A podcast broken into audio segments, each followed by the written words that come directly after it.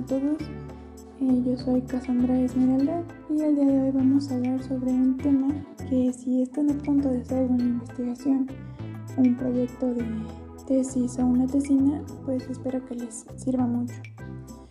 Bueno, vamos a comenzar. Es sobre el protocolo de investigación. Y comencemos. Bien, el, el protocolo de investigación es un documento en el que vamos a mencionar a qué se va a dedicar nuestro proyecto, cuál es la función que tendrá, así como el marco teórico y el marco metodológico. Ahí se muestra la importancia que tiene nuestra investigación y los aportes que puede dar al mundo científico.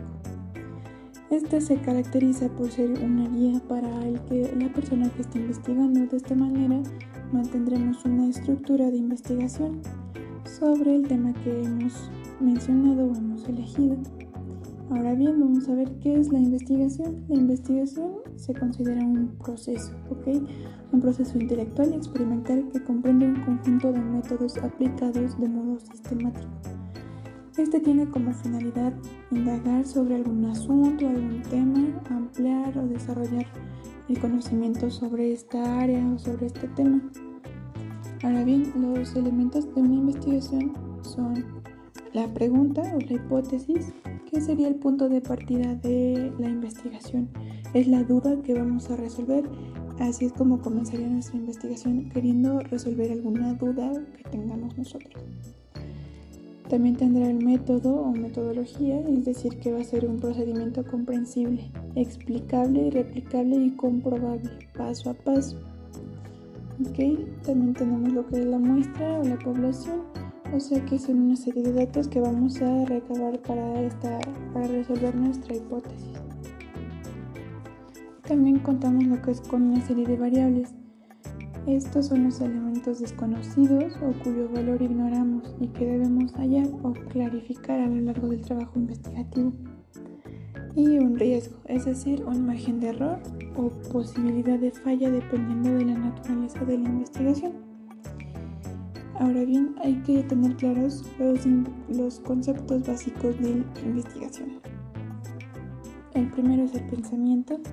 Este tiene mucho que ver con establecer relación entre ideas o conceptos distintos para obtener conclusiones o formar un juicio.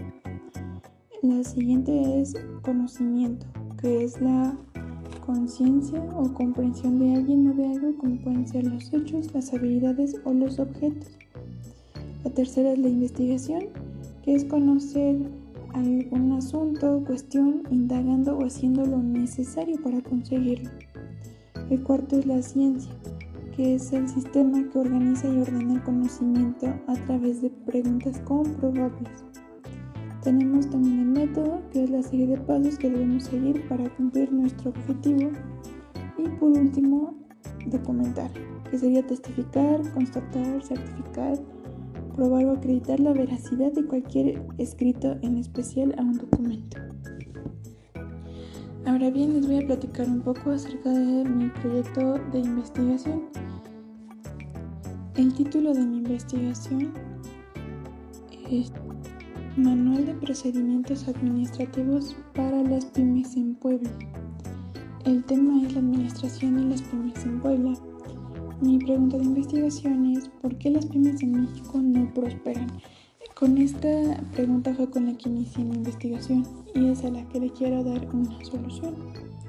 Luego tenemos lo que es la justificación de la investigación, que tiene que responder a las siguientes preguntas, que son qué elementos nos ha llevado a escoger el tema que presentamos, en qué medida nuestra investigación ofrecerá un nuevo conocimiento sobre el tema, por qué la investigación se hace, y cuáles serán sus aportes.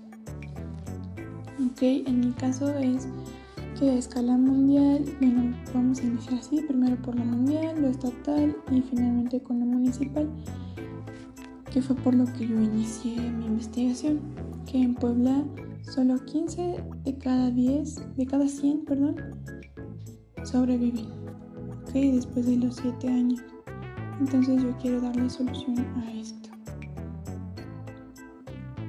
Después, los objetivos de la investigación deben ser en un verbo en infinitivo, eh, debe ser medible y alcanzable. Por ejemplo, mi objetivo general es diseñar un manual de procedimientos administrativos para las pymes en Puebla en julio de 2024 que garantice su desarrollo y crecimiento en un lapso de tres años posterior a la aplicación de la planeación estratégica. Algunos de mis objetivos específicos son describir los tipos de mercados para permitir conocer la oferta y la demanda existente en un determinado territorio, el segundo es exponer los errores comunes de la aplicación de la administración. La tercera es mostrar la solución a los problemas para conseguir financiamiento. La cuarta sería exhibir la manera de atraer clientes dependiendo del tipo de mercado.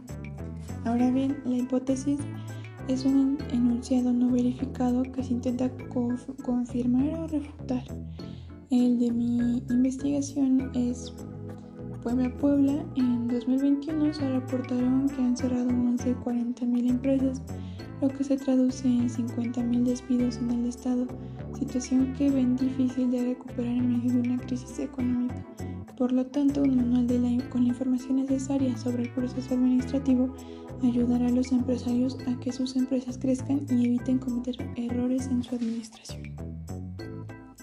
Ahora tenemos el marco teórico, que es el resultado de los dos primeros pasos de una investigación, que sería la idea o el planteamiento del problema, eh, ya que a veces, ya que una vez que se tiene claro que se va a investigar, es cómo nos vamos a poner a, cómo vamos a comenzar nuestra investigación.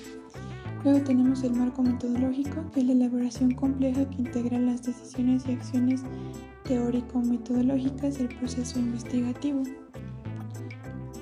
También tenemos el cronograma de actividades, que es donde estableceremos la duración del proyecto, la fecha de inicio y final de cada tarea, es decir, que así vamos a organizar nuestro trabajo.